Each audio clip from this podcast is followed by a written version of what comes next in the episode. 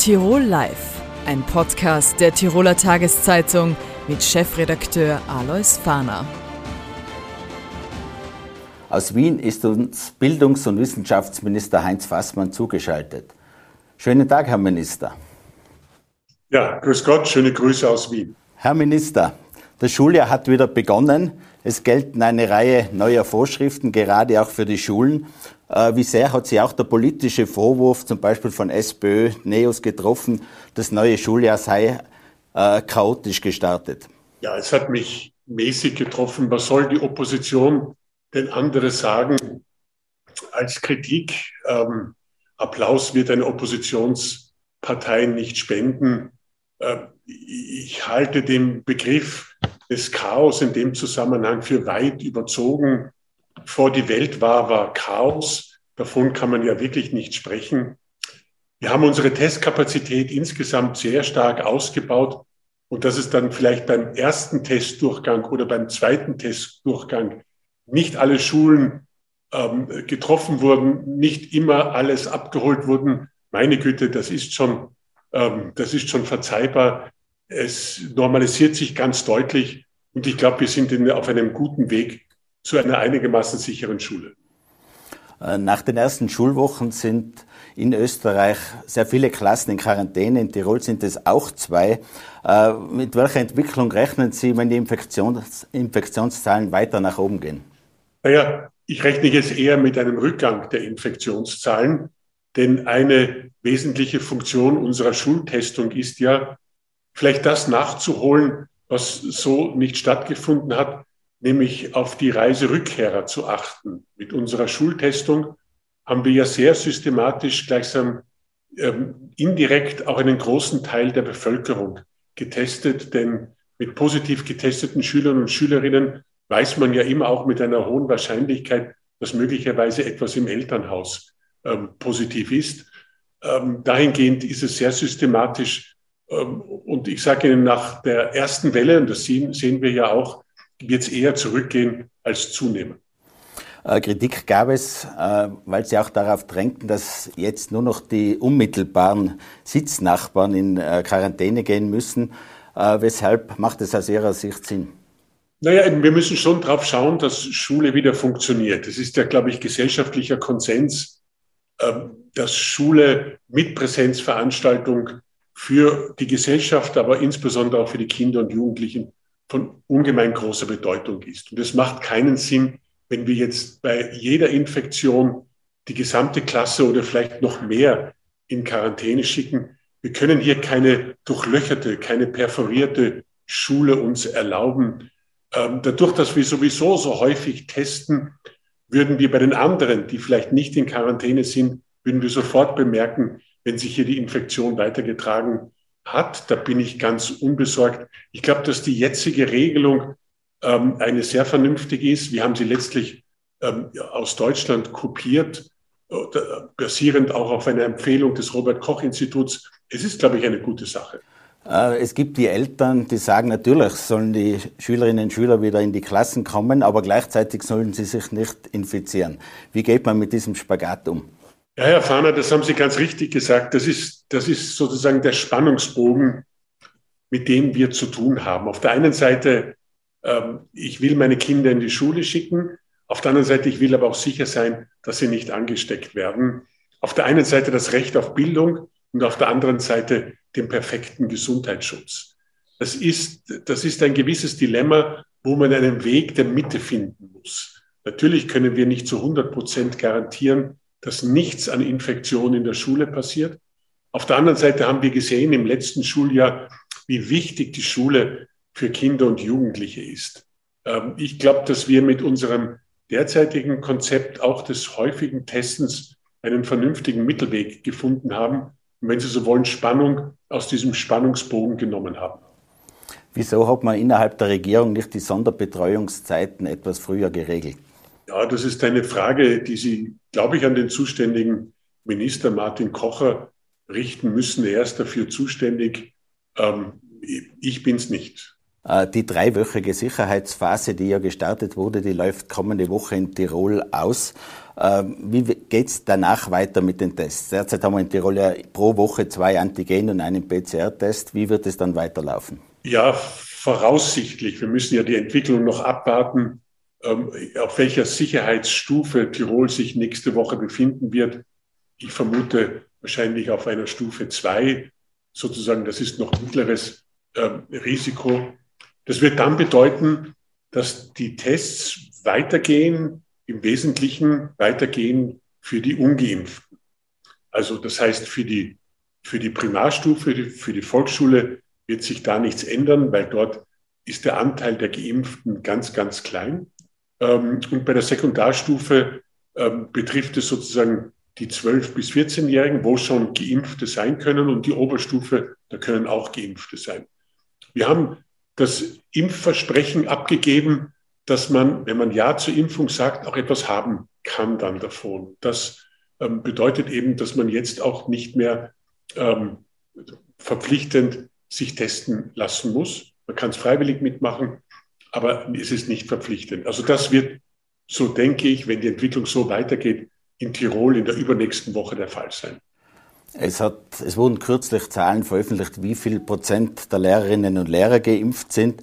Äh, besonders vielleicht spannend oder kritisch ist die Situation in den Volksschulen, wo ja nicht geimpfte Lehrer auf äh, Volksschüler treffen, die noch gar nicht geimpft werden können. Wie kann man das eigentlich politisch verantworten? Ja, die Zahlen, die ich veröffentlicht habe, sind vom Stand ähm, 31. August. Ähm, ich werde ähm, Anfang ähm, Oktober die aktuellen Zahlen nennen. Es gibt ja einen Impffortschritt und ich bin auch ganz sicher, dass sich auch bei den Volksschullehrern und Lehrerinnen einen weiteren Impffortschritt ähm, abbilden lassen kann. Was aber auch wesentlich ist, wie man das verantworten kann, naja, wir haben eine Testung und die Testung ist so dicht, dass jeder Tag letztlich die epidemiologische ähm, ähm, die epidemiologische Gefahrlosigkeit des, des Lehrers und Lehrerinnen in der Schule nachgewiesen werden kann. Wir haben in der Schule sehr früh die 3G-Regel eingeführt ähm, und daher können auch jene unterrichten, die sich, die nicht geimpft sind, weil sie eben getestet sind. Das ist ja das Wesen der 3G-Regel. Äh, gerade südeuropäische Länder, ich denke da an Italien, Griechenland, gehen sehr rigoros vor, um die Impfquote nach oben zu bringen. Auch äh, unser Ärztekammerpräsident kann sich vorstellen, äh, dass nicht geimpfte Lehrer nicht mehr unterrichten können. Wieso sind Sie nicht für die Impfpflicht für die Lehrer? Ja, das lässt sich manches leichter sagen, wenn man nicht verantwortlich für das Bildungssystem ist. Ich brauche klarerweise Lehrer und Lehrerinnen, die in der Schule stehen und unterrichten. Und ich kann ja nicht so sagen, der, der nicht geimpft ist, ähm, bleibt zu Hause und beschäftigt sich selber und still. Also das ist ein klein wenig ein naiver Zugang zu der Problematik. Damit eben dennoch so etwas wie eine epidemiologische Sicherheit in der Schule ist, sage ich eben, auch die ungeimpften ähm, müssen sich eben testen lassen. Das gibt uns die Sicherheit, dass der Einsatz der Lehrer und Lehrerinnen in der Volksschule zu verantworten ist. Äh, wie optimistisch sind Sie, dass in diesem Winter, wo ja die Situation besonders kritisch ist, äh, wieder Schulschließungen und Distance Learning ausgeschlossen werden können? Also ich bin sehr optimistisch, ähm, dass uns das gelingen wird. Ich kann nicht garantieren, dass es nicht zu Klassenquarantänen kommen wird. Das ist derzeit der Fall, das wird auch der Fall sein. Aber zu großflächigen Schulschließungen, wie wir es im letzten Schuljahr hatten, das wird in diesem Schuljahr so nicht mehr eintreten. Ähm, ganz klar. Deswegen haben wir auch so ein dichtes Testkonzept ähm, zusammengestellt und realisiert. Ähm, wir machen hier sehr, sehr viel mehr als unsere Nachbarstaaten und das wird uns, glaube ich, auch dorthin führen, wohin ich kommen möchte, nämlich eine funktionierende Schule in diesem Schuljahr. Österreichweit und auch in Tirol äh, hat es einen massiven Anstieg bei den Schulabmeldungen gegeben. Es gibt zum Teil auch illegale Lerngruppen. Äh, wie wollen Sie dem einen Riegel vorschieben, dass dann quasi eine äh, Generation Corona entsteht, die zu wenig ausgebildet wird? Ja, es gibt einen Anstieg dieser ähm, Schulabmeldungen, die in die häusliche, den häuslichen Unterricht gehen. Aber insgesamt ist die Zahl gering und die Zahl ist geringer als wir letztes Jahr hatten, nämlich bei jenen, ähm, die keine Testung durchgeführt haben. Also dahingehend muss man die Zahl auch relativieren. Ich halte es für eine gewisse Selbstüberschätzung der jeweiligen ähm, Eltern, die meinen, sie können die Schule ersetzen durch einen häuslichen Unterricht.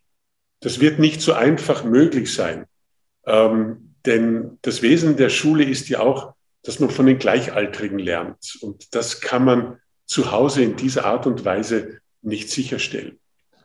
Wenn hier private Lerngruppen organisiert werden, die schon in Richtung Privatschule gehen, dann muss man klar sagen, das ist eine illegale Angelegenheit, wenn es nicht vorher ähm, auch entsprechend angemeldet worden ist. Wir haben ein Privatschulgesetz, auch mit bestimmten Bestimmungen. Also ich würde schon auch raten, diesen Weg nicht zu gehen, wenn man sich hier schon in eine verwaltungsrechtliche Übertretung hineinbewegt. Also Sie wollen hier sehr genau hinschauen. Äh, wie genau wird man bei den Schülerinnen und Schülern hinschauen, was dann auch die Benotung betrifft? Da waren wir ja doch in den letzten zwei Schuljahren sehr milde. Oder anders gefragt, äh, wird es wieder eine Corona-Matura geben? Vielleicht noch zu, zu, zu häuslichen, zum häuslichen Unterricht. Ähm, was wir tun werden, wir werden nicht nur eine Externistenprüfung am Ende des Schuljahres haben, sondern auch ähm, so etwas wie eine Externistenprüfung ähm, zum Semesterende, damit auch die Eltern eine Rückmeldung bekommen, wie gut funktioniert das. Ich habe auch den Bildungsdirektionen gesagt, dass sie die Prüfungskommissionen zusammenstellen, ähm, die dann verpflichtend sind und nicht einen Prüfungstourismus erlauben, wo man sich dann vielleicht die Externistenprüfungskommission aussucht, die möglicherweise die großzügigsten Benotungen äh, vergibt. Und ich habe auch gesagt, dass wir hier ein Beratungsgespräch, ein verpflichtendes Beratungsgespräch benötigen. Jetzt zu Ihrer Frage ähm, Milde und Rücksichtnahme. Wir haben immer eine Rücksichtnahme auf die spezifische Situation verlangt und auch eingefordert. Nun kommen wir aber jetzt schon in eine Schule hinein, die wieder normal funktionieren wird. Und damit ist auch sozusagen Leistung wieder verlangbar. Ähm, bestimmte Dinge haben wir ja ins Regelschulsystem übernommen, gerade bei der Matura. Das Einrechnen der Note der achten Klasse ist so eine, äh, ist so eine Maßnahme, die, glaube ich, auch sinnvoll ist und viel vom Druck nehmen kann. Aber ich sage, wir müssen mit der Schule zurückkommen zu einer Normalität. Und dazu gehört auch die Leistungsüberprüfung. Äh, zurückkommen zu einer Normalität wollen auch die Universitäten. Äh, der Studienbeginn ist in wenigen Tagen. Äh, wieso ist man hier eigentlich nicht für eine 2G-Regel? Oder beziehungsweise müsste man nicht noch strengere Regelungen finden? Ähm, wir, die Universitäten kehren zurück und ich habe einen Konsens auch mit den Rektoren, die sagen, ja, Präsenz in der Universität ist notwendig. Universität wird nicht funktionieren über Zoom-Konferenzen. Ähm, da bin ich froh, dass hier alle in eine Richtung marschieren. Die Universitäten werden die 3G-Regel anwenden. Das ist ja eine vernünftige Regel.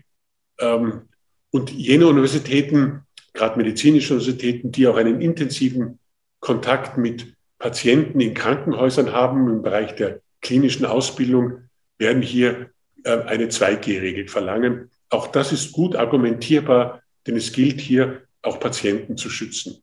Wir sind, glaube ich, mit den Universitäten auf einem guten Weg. Ich werde auch Anfang Oktober sagen können, wie groß der Prozentsatz der geimpften Studierenden ist. Ähm, ich vermute, er ist hoch, ähm, weil das klar einsichtig ist und weil die Impfung hilft, einen normalen Universitätsbetrieb aufrechtzuerhalten. Aber die genauen Zahlen werde ich Anfang Oktober sagen können, weil es eben gelungen ist, ähm, Daten zu verknüpfen und nicht nur im, im, mit unscharfen Argumenten zu hantieren, sondern ganz klar zu sagen, wie ist die Impfbereitschaft ähm, bei den Studierenden und bei den Lehrern. Herr Minister, vielen Dank für das Gespräch. Schöne Grüße nach Wien. Dankeschön. Dankeschön.